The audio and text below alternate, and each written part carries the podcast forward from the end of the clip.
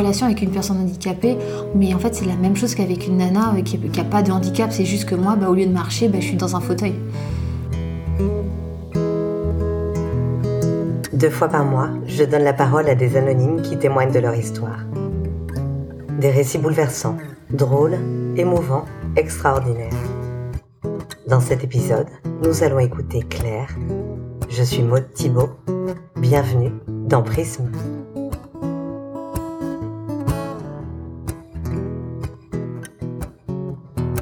Le 28 mai 2005, c'était une après-midi où euh, je me souviens la veille avec une amie, on avait parlé à nos copains de euh, que ça serait bien qu'on passe le samedi euh, au soleil dans un parc. Donc on avait convaincu tout le monde d'y aller en scout. Ma sœur a déménagé. Mes parents n'étaient pas là. Mes parents étaient tous les deux à l'hôpital parce qu'ils avaient une petite opération chacun chacun de leur côté. Et donc ma sœur me gardait en, tout en faisant son déménagement. M'avait laissé sortir. M'avait dit surtout Claire, tu ne fais pas de bêtises tu restes sage. Donc on est arrivé dans cet espace, une base air en fait. Et on est arrivé là-bas, donc voilà, on a passé la journée là-bas, c'était cool. Et euh, j'ai décidé d'aller dans un magasin de fringues. Donc j'ai motivé tout le monde pour qu'on bouge et qu'on aille là-bas. Là, euh, donc j'ai voulu euh, mettre mon casque pour partir. Et bah, cette fois-ci, j'arrivais pas à l'attacher. C'était, je sais pas, ça, ça buguait, ça voulait pas. Et ça m'énervait. J'avais demandé de l'aide aux copains et lui non plus, il n'y arrivait pas. Et bon, j'avais tellement envie d'aller euh, dans ce magasin de fringues que du coup, je me suis dit, bon, laisse tomber, c'est pas grave. On arrivé à un feu. Et le feu, donc, euh, je crois qu'il venait juste de passer au vert. Moi, j'étais passager euh, arrière sur le scoot. Et mon ami qui conduisait, en fait, il a voulu doubler un motard qui était devant nous. Donc, on, roulait vraiment pas vite. Et en fait, on s'est pris le cale-pied du motard. Ça nous a déséquilibré. Je suis tombée et je me suis fracturé la colonne vertébrale contre un poteau électrique et en même temps ce casque que je n'avais pas attaché lors du choc est tombé. J'ai eu un traumatisme crânien et euh, j'ai fait un arrêt cardiaque. J'ai, on m'a dit que il y avait du sang en fait qui sortait bah, du nez, des oreilles, donc je faisais en fait une hémorragie interne parce qu'en même temps j'avais une fracture des côtes, enfin ouais des côtes qui avaient perforé mes poumons. À ce feu-là, il y avait un magasin de, de voitures. Donc le vendeur est arrivé. Donc là, ils ont appelé les pompiers. Les pompiers ont eu euh, beaucoup de mal à me réanimer. Et puis bah, là, après, euh, il s'est passé que je suis partie donc aux urgences de la ville où je suis. Sauf que mon cas était trop trop grave, trop catastrophique pour eux. Donc ils m'ont, j'ai été euh, hélicoportée à, à Bordeaux. Et, et voilà. Et du coup, bah, mes amis ont été obligés, donc, euh, enfin obligés, ont dû appeler mes parents, qui, euh, en fait, quand quand ils ont été euh, appelés, sortaient juste de l'hôpital. Ils pensaient que c'était une blague, enfin ils comprenaient pas, ou alors ils pensaient que j'avais juste un bras cassé. Ou quand mon père est arrivé, on lui a dit que j'étais dans un état critique. Attends, ah, ça me donne de l'émotion. Et que et du coup, que j'étais dans un état critique et que c'était un peu compliqué euh, ce qui allait se passer quoi. Donc euh, lui il pouvait pas conduire parce que je crois qu'il s'était fait opérer du genou, enfin de la jambe, je sais plus. Donc il a dû demander à quelqu'un, ils sont partis. Donc moi je suis partie donc aussitôt en, en hélicoptère à Bordeaux et lui donc il a suivi. On s'est retrouvé au CHU de Pellegrin et c'est là voilà où ils l'ont informé qu'en fait pour eux je passais pas la nuit. Et euh, du coup, euh, ben ah, ça me donne vraiment de l'émotion. C'est la première fois que, j'en parle et ça me donne de l'émotion. Et, euh, et ouais, à la suite de ça, donc ils ont attendu, ils ont passé la nuit parce que voilà, ils attendaient en fait, euh, on les avait pas préparés en fait à ce que, bah, à ce que je, décède dans la nuit quoi. Donc euh, j'ai passé la nuit. Euh, à la grande surprise. Après, ils ont prévenu mes parents comme quoi j'allais être euh, tétraplégique. Tétraplégique, c'est quand tu euh, t'as plus l'utilité de tes jambes, mais également de tes bras. En fait, à la suite de ça, bah, par chance, on va dire, je suis devenue juste paraplégique. Ma lésion, c'est au niveau euh, des 8. Je suis paralysée à partir de au-dessus du nombril euh, jusqu'à mes, jusqu'à mes orteils. Donc voilà. Pour le début. Je suis restée en tout un mois dont 15 jours en réanimation. et j'ai été opérée, euh, j'ai une ostéosynthèse, c'est euh, de tiges en fer qui te permettent de sceller en fait ta colonne vertébrale. Parce que j'ai vraiment un morceau de ma colonne qui est à gauche et l'autre morceau qui est vraiment à droite. Et j'ai été opérée la veille de mes 16 ans, euh, le 5 juin. J'ai eu une première opération et après il a fallu me réopérer. La première avait duré 7 heures et la deuxième je crois que c'était juste 4 heures. Mon père avait trouvé un hébergement, j'avais une tante à lui qui habitait Bordeaux, donc quand j'étais en réanimation, en fait, il venait me voir tous les jours. Ma mère, elle, vu qu'elle était sortie juste avant mon accident, enfin, pendant mon accident de l'hôpital, ne pouvait pas se déplacer. Donc ouais, c'est mon père qui venait tous les jours. J'étais en coma artificiel. Tu sais, quand on voit dans les films, c'est, euh, tu te réveilles, ça y est, tu, tu peux parler. Sauf qu'en fait, quand tu sors du coma, mais c'est pas du tout ça. C'est t'ouvres les yeux, mais c'est comme si on t'avait mis mais 15 tonnes sur les paupières. C'est d'une lourdeur, mais c'est euh, tellement lourd, mais pendant au moins deux, trois jours, j'essayais d'ouvrir les yeux, mais je tenais même pas une seconde et je refermais. C'était tellement dur. J'avais droit à des visites, c'était quoi? C'était court. Et on était dans j'étais dans une salle de réanimation. Il y avait six lits. Et je me souviens, il y avait un monsieur à côté de moi qui avait un ventre, mais qui était énorme. On l'avait gonflé parce que lui-même a été victime d'un accident. Tu, tu te réveilles, tu sors du coma, tu vois ça à côté de toi, tu dis mais je suis où? Parce que moi dans ma tête, j'étais encore sur le scout. Enfin c'était un genre un cauchemar. Genre je fermais les yeux, genre euh, toi je vais me rendormir, je vais réouvrir, je serai dans ma chambre. Mais non, j'étais là dans cette salle et je et puis quelques heures peut-être après, je sais pas, quelqu'un m'a expliqué.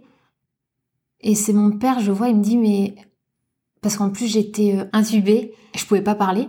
Et donc c'est là où mon père m'a dit écoute Claire, t'as eu un accident, ta colonne a été touchée, c'est peut-être pas sûr que tu remarches. Mais en fait, t'es tellement shooté par tous les médocs, par la morphine et tout. C'est un peu bizarre, t'es pas... Tu l'entends et en même temps tu l'entends pas. Peut-être parce que aussi tu veux pas le... Tu veux pas l'admettre toi-même, tu vois, c'est vraiment tellement un choc. Et je me souviens, j'avais les kinés qui venaient des fois, toujours en réa, et qui essayaient de faire les exercices de faire bouger mes jambes il me touchait les pieds. Et en fait, j'étais non, non, là, vous me touchez rien, enfin. Et alors qu'en fait, il me touchait les pieds. Et là, ça a été un premier petit choc de me dire, putain, merde, je sens plus mes jambes, quoi. J'avais un mimi qui était au-dessus de mon lit, qui était accroché au plafond. Mes journées pendant 15 jours, c'était ça, regarder ce mimi, j'avais rien d'autre à faire. Et euh, c'était, mais tellement... Oh, tu vois, les, les journées dépassées, tu observes les gens. Ensuite, donc j'ai changé de service. Je suis allée à pas l'hôpital de jour, mais dans les chambres euh, où tout le monde peut venir. Donc là, ma mère a pu venir me voir et là, elle a passé euh, durant 15 jours euh, les nuits avec moi, elle a dormi avec moi. Et là, par contre, les infirmières étaient vraiment cool, c'était vraiment sympa. On pouvait mettre la musique, c'était non, c'était cool. Je passais mes journées à regarder là des films et tout, donc ça, ça va. J'ai plus ou moins un bon souvenir. Mon chirurgien, c'était, j'étais sa première plus jeune patiente. Il était tellement, mais tellement adorable. C'était vraiment, il y avait un, on peut dire ouais, un lien qui s'était créé quoi. C'était, tu vois, il m'amenait les croissants le matin. C'était hyper gentil. Même si c'était la, bah clairement c'était la galère, la merde. Hein. Bah malgré tout, tu vois, j'en ai gardé des bons souvenirs. L'AREA, ça a été chaud, mais après quand je suis passée en chambre, bah voilà, c'était un peu plus euh, supportable, agréable, on va dire. Je me souviens, le médecin, mon chirurgien, avait dit, bon, bah, euh, en fait, ce qui t'attend, euh, c'est le plus dur. Je m'étais dit, oh, bah là, mon coco, si tu savais ce que je viens de subir, euh, t'inquiète pas, c'est pas le plus dur. Sauf qu'en fait, il avait tellement raison.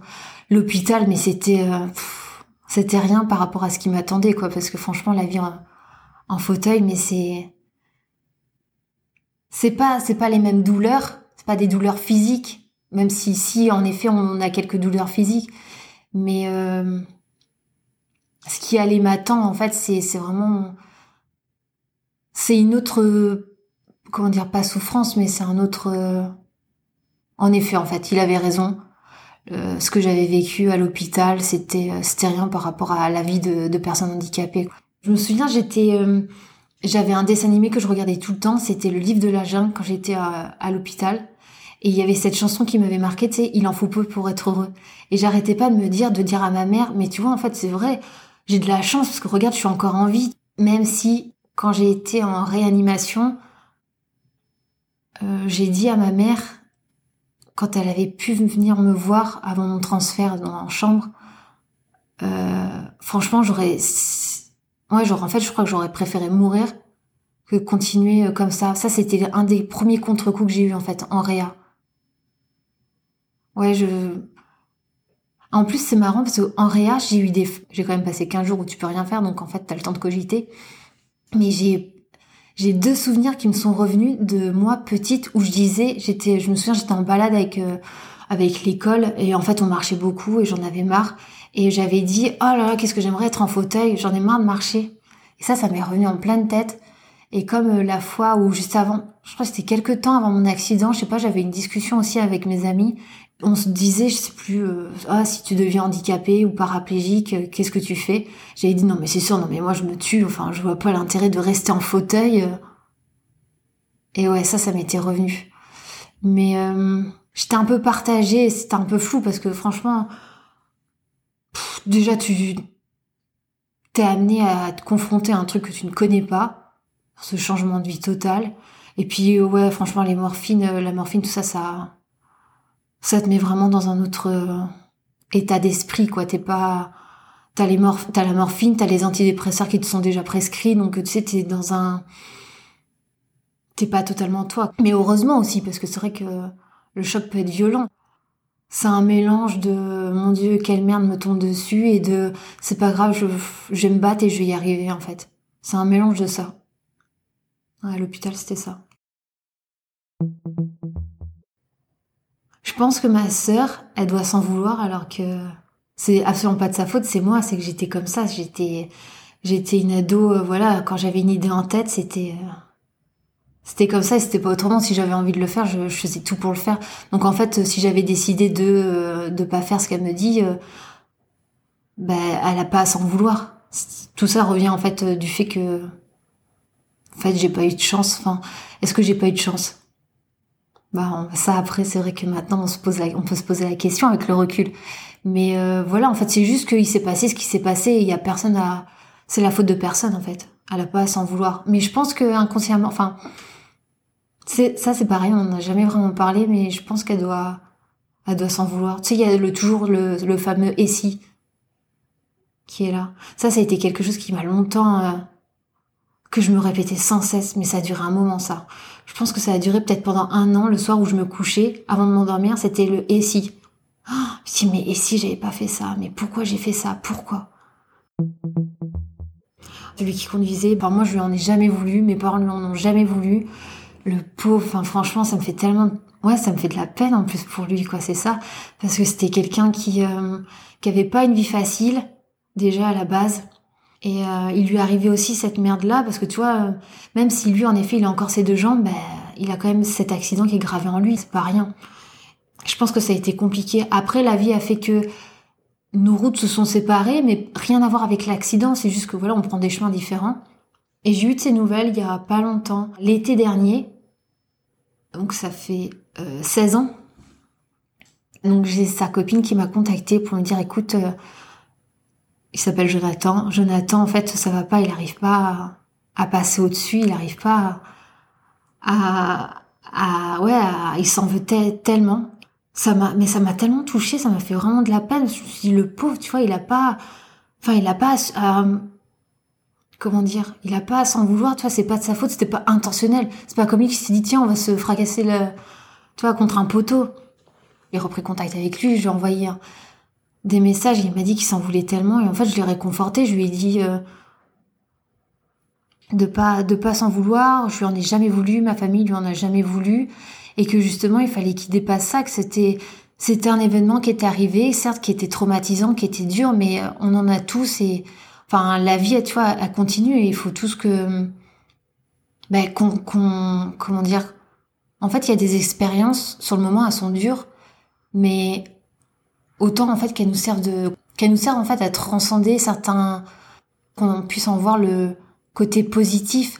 Grâce à ça, tu vois, n'empêche, j'ai été toujours menée par une espèce de, de comment dire, une énergie, par une soif en fait de à te comment dire amener en fait la vie que tu veux au plus profond de toi et c'est et c'est vraiment ça qui m'a qui m'a poussé à continuer à, dépasser en fait ce, cette vision du, handicap un peu restrictif de t'es en fauteuil donc tu tu, passeras toujours toute ta vie derrière un, un bureau par exemple. C'est ce qui est un peu ce qui ce que certaines personnes en fait ont voulu me me faire passer comme message. Ça peut paraître il y, a des moments ça peut paraître long ça peut paraître compliqué mais c'est pas grave en fait. Ça te ça te pousse en fait ça t'amène toujours à te te dépasser et à te montrer que tu vaux tellement plus que ce que ce que ce que tu crois en fait au fond de toi. Je suis arrivée euh, après euh, dans mon centre de rééducation. Donc là, le premier jour, ça a été compliqué parce que c'était, bah, je savais même pas ce qu'était un centre de rééducation. La séparation était terrible, c'était tellement dur. Avec ma mère, ma sœur, on pleurait. Et euh, là, j'ai compris. Bah déjà, c'est la première fois que je suis allée dans un fauteuil roulant. Et ça fait bizarre. Ça fait bizarre, mais en même temps, je crois que la vie, t'es dans un rythme de vie où, euh, tu vois, ça va vite, quelque part. Parce que t'as eu ton accident. Ok, j'ai passé un mois à l'hôpital. Après, tu vas en centre de rééducation. Et là, t'apprends, tu réapprends à vivre. Je, ouais, donc j'ai réappris, en fait, à vivre avec un fauteuil, à me déplacer avec un fauteuil à remuscler, me remuscler euh, bah, euh, parce que j'ai passé un mois, c'est énorme en termes de fonte musculaire, comment ça va? Hyper vite. Donc il a fallu que je retravaille tout ça. C'était pendant les grandes vacances, je suis arrivée en juillet. Cette période-là, je l'ai vraiment vécu comme un centre, euh, un centre de vacances parce qu'il y avait plein de jeunes qui s'étaient tous fait opérer du bras, du genou. Non, ça, ça, ça a été une période super cool.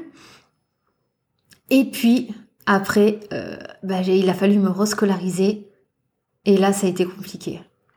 En fait, le regard des autres, je me souviens qu'un peu avant mon accident, bah, tu sais, au collège où euh, il y a toujours des personnes qui sont, on va dire, euh, populaires. Enfin, et je faisais partie de ce, ce clan-là avec mes copines, tu vois. On était les filles, ouais, on était mignonnes. Il y avait les garçons, tout ça. Et je passe de ce, ce sais, quand t'es ado de cette fille-là qui, euh, voilà, a facilement des petits copains, à la fille qui se retrouve en fauteuil. Et on te regarde avec pitié parce que, bah, bah, ça fait de la peine de voir une fille qui qui à cet âge-là est déjà en fauteuil. Et ce regard, mais ça m'a tellement blessée. Et ça, je, je le disais pas. Oh là là, je me souviens, c'est, oh, j'avais qu'une envie, je, ouais, je, de baisser les yeux, en fait. J'avais pas, c'était, ah, ce regard, ça m'a vraiment, Ouais, ça m'a fait mal. Et même encore, euh, je peux avoir des petits moments de, de, de gêne, en fait. C'est bizarre, ouais, de gêne de, de ce que je suis. Mais enfin, ça c'est rare quand même. Mais ça peut arriver des fois. Quand il y a trop de gens qui vont me regarder, ce regard-là, ouais, c'est vrai que ça, ça peine un peu, quoi. Et c'est là où je me suis euh, souvenu de ce qu'avait dit bah, mon chirurgien. Ce qui t'attend, en fait, c'est vraiment, c'est plus compliqué. Et là, j'ai compris, ouais. J'ai compris parce qu'il y a le regard des autres et puis ben, il y a le, la non-accessibilité au lieu. Même si euh, on fait des efforts. Honnêtement, j'ai eu quand même de la chance plus ou moins parce que je suis tombée dans une période où les personnes handicapées sont mieux considérées qu'il y a 20 ans ou 30 ans. Ce que je vois, moi, je le vois de, ok, en fait, la société a conscience qu'il y a des personnes handicapées, elles sont parmi nous, bon, on va les aider, on va leur faire quelques rampes, hein, mais euh, bon, on va pas réfléchir à comment va être la rampe en fait. En fait, grossièrement, ça, c'est ça. C'est euh, et puis en plus, si tu fais des remarques, ça peut être du genre non mais attends, qu'est-ce que tu viens nous faire chier? On t'a fait une rampe, viens pas te plaindre. Tu vois, c'est des. Si je résume très brièvement, très brièvement, en fait, la société, ça fait ça en fait.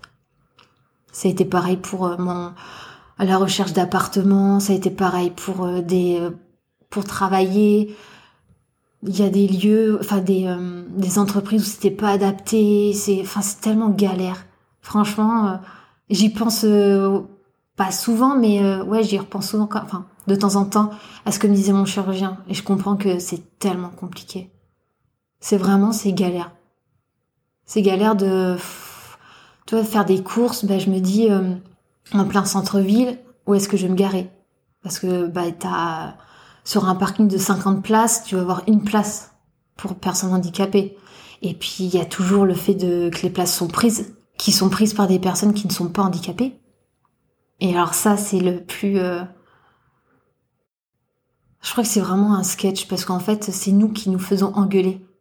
Tu vois, j'ai des, le nombre de fois où j'ai été voir les personnes pour leur dire mais vous êtes handicapé. Il y a même une fois où j'ai failli me faire prendre un, une claque, mais il allait me taper dessus. En fait, c'est son copain qui l'a retenu. J'ai agressé euh, parce que j'en ai marre. C'est quand tu es handicapé, il y a le handicap qui est pas facile de tous les jours, je veux dire euh, physiquement, mais tu as le handicap qui est dans la société et euh, psychologiquement. Bah moi, ça fait que 16 ans. Mais psychologiquement, des fois, c'est dur. Des fois, je me dis, oh la flemme, en fait, je vais pas sortir de chez moi parce que là, aujourd'hui, tu sais, il y a des moments où t'as pas le moral ou quoi que ce soit, et t'as pas envie de subir encore, oh, bah va y avoir un trottoir, ah, bah va y avoir une poubelle sur le trottoir, ah, bah va y avoir une moto, ah, puis il va falloir faire attention aux merdes de chiens qui sont sur le trottoir. Toi, c'est plein de trucs qui s'accumulent. Il va y avoir la petite marche pour aller dans cette boutique. Il va y avoir les, les pavés. Les pavés, mais c'est tellement galère en fauteuil. Et c'est tout ça. Et il y a des moments, c'est rare, mais il y a des moments où je me dis, oh bah non. Tu vois, je suis fatiguée aujourd'hui, j'ai pas envie de subir ça, j'ai pas envie de... Je suis fatiguée, quoi. Les hommes, il faut les rassurer. mais ça, c'est normal, je peux comprendre. Il faut les rassurer et... Euh, c'est surtout, en fait, mon regard envers ma féminité, envers mon corps, je crois que c'est surtout ça qui freine les choses. Enfin, qui m'a freiné pendant pas mal de temps. C'est... Euh... J'ai euh, j'ai eu une première euh, bah, la première relation que j'ai eue après après mon accident ça s'est pas bien terminé enfin ça a été euh, bon, j'ai eu une rupture bah, rupture comme n'importe quelle adolescente mais en fait je l'ai assimilé au lieu de le prendre simplement comme comme une rupture que tout le monde aurait pu vivre moi, je me suis dit, ah, mais c'est parce que je suis handicapée. C'est parce qu'en fait, il veut plus de moi parce que je suis handicapée. Je me suis jamais dit, euh, bah non, ça se trouve, c'est peut-être parce que ton caractère euh, lui plaisait pas, t'as peut-être un caractère de merde, tout simplement. J'ai toujours mis la faute sur mon handicap. Je suis un peu construite à travers un truc un peu bancal où euh, j'ai vu que mon handicap allait être un frein à mes relations. Alors qu'en fait, pas du tout. En même temps, c'est vrai que j'ai eu mon handicap, j'avais 16 ans. Donc à 16 ans, c'est là où tu te construis. On va pas dire, on peut dire que bon, j'ai pas eu, euh, euh, comment dire, la chance vraiment de mon côté pour me construire de manière la plus sereine possible, tu vois. Ouais, je me suis construite à travers ce poids du handicap. Et c'est moi-même en fait qui me suis freinée. Et pourtant, j'ai rencontré, euh, j'ai eu des relations, j'ai eu des, des rencontres qui en fait, des garçons qui m'ont vraiment qui m'ont pourtant répété qu'en fait ils s'en foutaient totalement du handicap. Mais c'est moi-même qui me mettais ces barrières-là. Mais ça, je le comprends maintenant avec le recul. J'ai utilisé donc l'application Tinder. Au tout début, j'ai voulu tester euh, comme ça, euh, je sais pas, parce que c'était la période où ça sortait juste. Et donc mes amis l'utilisaient, je me dit oh tiens moi aussi. J'avais pas marqué euh, que j'étais handicapée, j'avais pas spécialement envie, euh, je me souviens la toute première fois de rencontrer du monde, c'était surtout pour voir comment ça fonctionnait. Je disais pas que j'étais handicapée. Après j'ai vraiment voulu utiliser l'application vraiment en tant que telle pour rencontrer euh, bah, des, des mecs.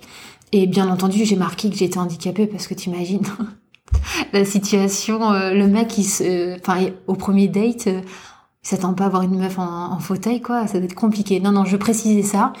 Après, dans la conversation, certains me posaient des questions, savoir comment ça se passait. Au final, euh, bah, c'est tout simple. Hein.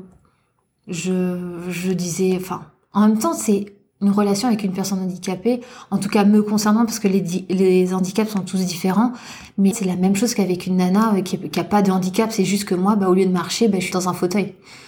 Donc euh, c'est juste ça, mais mais c'est marrant parce que parce que t'es en fauteuil ou parce que t'es handicapé, eh ben ça surprend tout le temps les gens que euh, que je par exemple je puisse utiliser Tinder, que je puisse avoir une voiture, que je puisse. On s'imagine pas en fait que les personnes handicapées puissent avoir la même vie que quelqu'un qui n'a pas de handicap.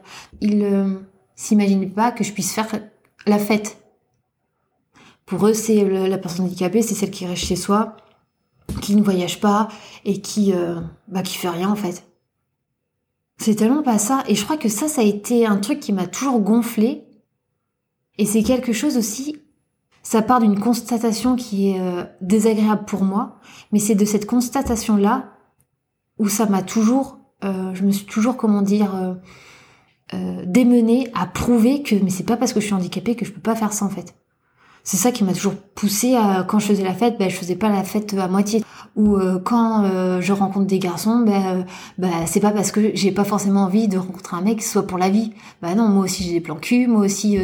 Et en fait, c'est ça qui m'énerve, c'est que les personnes nous imaginent encore une image tellement mais tellement vieillotte, tellement euh, oh, faut dépoussiérer tout ça quoi, parce que franchement mais c'est bah c'est fou quoi. Et ça c'est un truc ouais, je crois je sais pas si ça, ça s'entend dans ma façon de parler mais c'est un truc qui me gonfle tellement.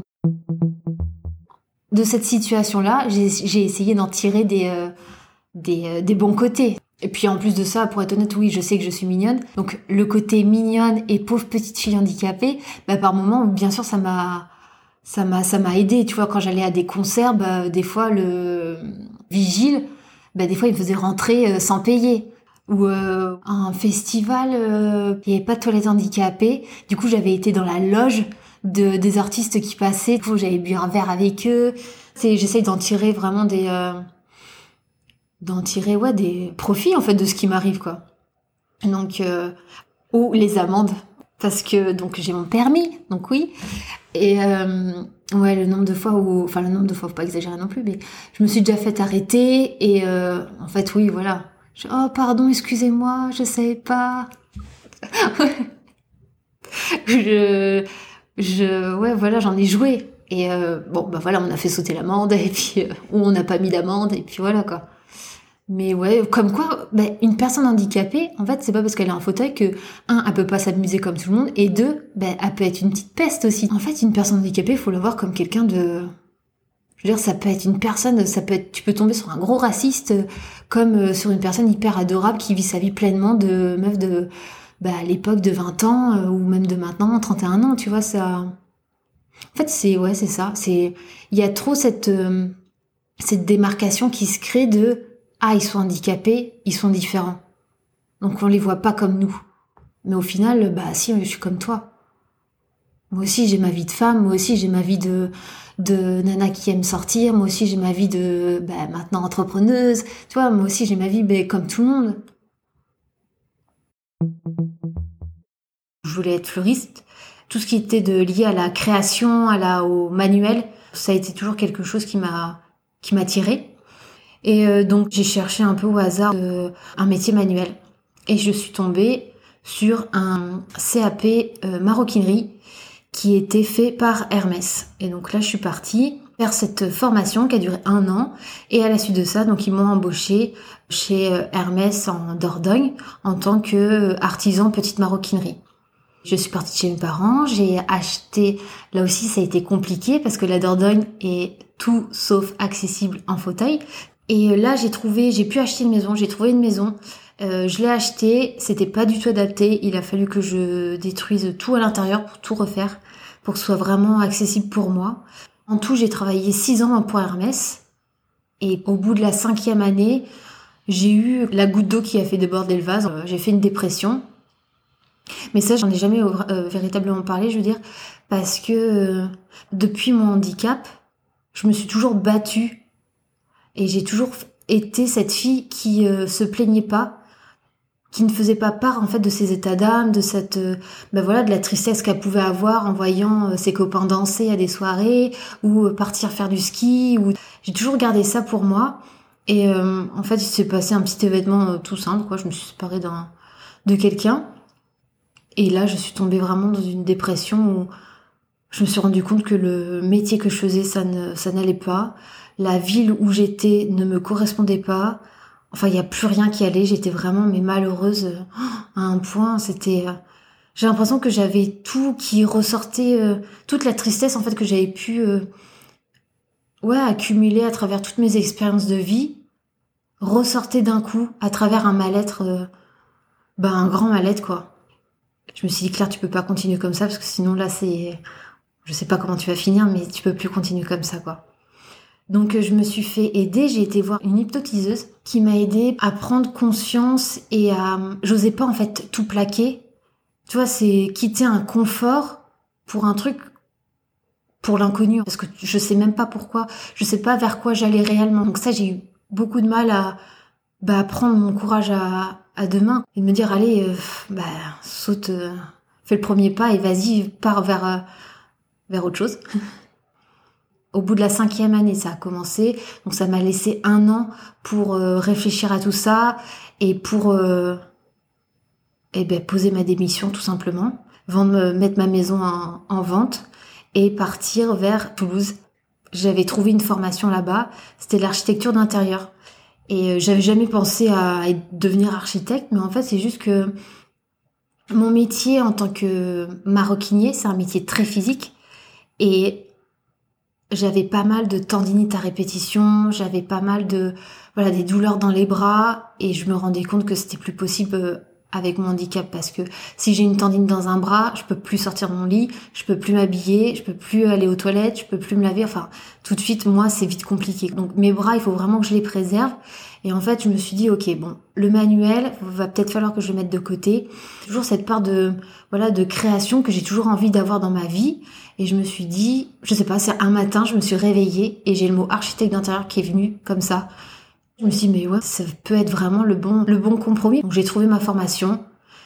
Je suis partie donc à Toulouse, rejoindre une copine qui vivait là-bas. J'ai emménagé. Une semaine après, cette copine m'a dit, je pars avec mon mec en Australie. Et là, je me suis retrouvée toute seule dans une grande ville où je ne connaissais personne. Là, ça a été compliqué, ça a été dur parce que donc retour, euh, bah j'avais quoi? J'avais 27 euh, ans. Et je suis retournée à l'école avec des enfants de, des enfants, ouais, non, des jeunes adultes de, de 18 ans. Ça a duré trois ans. Ça a été compliqué parce que, en fait, euh, ça demandait énormément de sacrifices. Mais j'ai pas lâché, j'ai toujours cette niaque, en fait. Je me dis toujours, t'es venu là, mais t'es pas venu là pour, euh, pour regarder les mouches voler. C'est ok, j'ai fait ma formation, mais en gros, quand je me parle à moi-même, je me dis mais ma petite, mais c'est tu vas jusqu'au bout. C'est comme ça et c'est pas autrement. Donc j'ai terminé ma reconversion professionnelle et après, après j'ai fait un break parce que je me suis rendu compte que pendant 15 ans, j'ai toujours été confrontée à des à des remises en question. Le fait de devenir handicapé, bah tu repars à zéro j'ai toujours été amenée à me, à me démener, à me toujours euh, aller de l'avant, aller, aller toujours plus. Et donc, euh, ouais, j'ai pris un an euh, pour moi. J'avais besoin, en fait, de ce temps de, de ce break dans ma vie. Et donc, j'ai fait ce break et j'ai pris la décision, donc, de me mettre à mon compte. Donc, bah, là, c'est ce que je suis en train de mettre en place. Mon entreprise en architecture d'intérieur, mais tu vois, j'ai envie de lui donner un, une direction différente par rapport à ce qu'on peut trouver dans le, dans le commerce actuellement, enfin dans notre société. C'est vraiment une, une entreprise d'architecture d'intérieur consciente.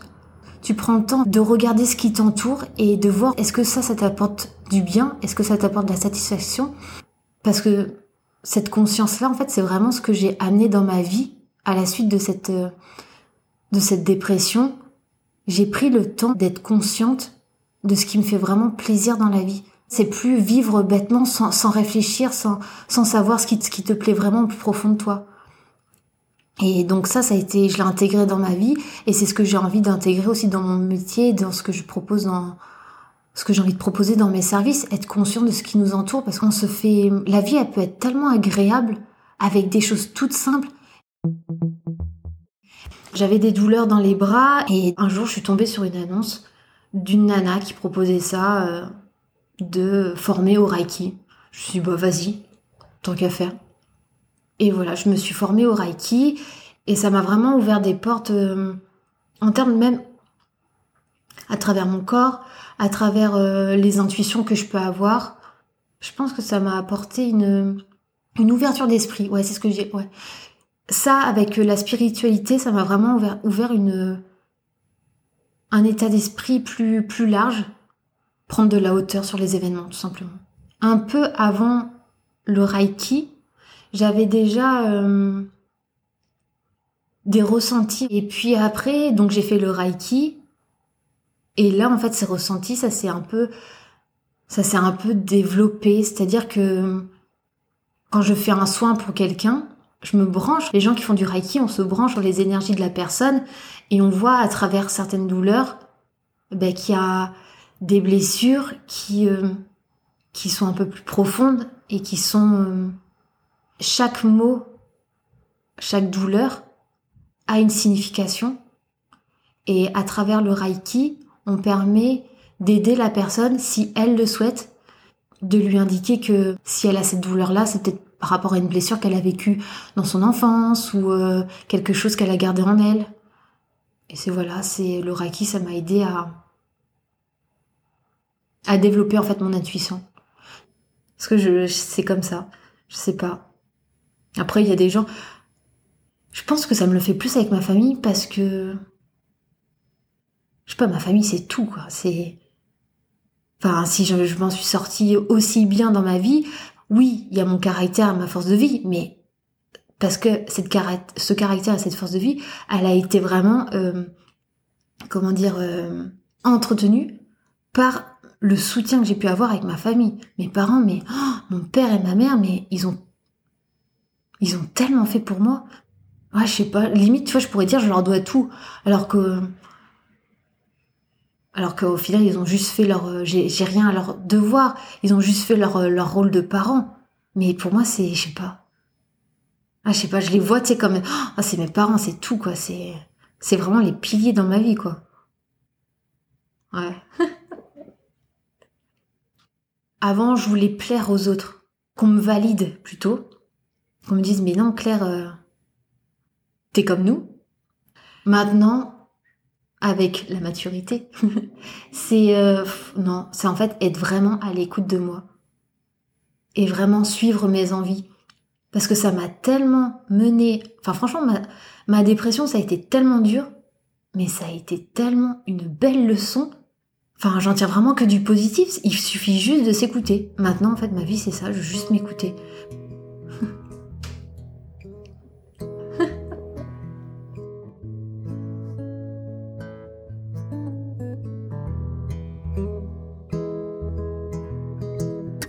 Vous venez d'écouter Prisme.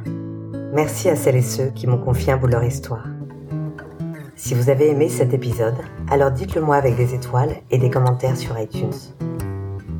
Vous pouvez aussi nous suivre et nous écrire sur le compte Facebook ou Instagram et m'envoyer vos remarques, idées, témoignages sur le mail prismelepodcast.gmail.com. Merci pour votre écoute et à très vite.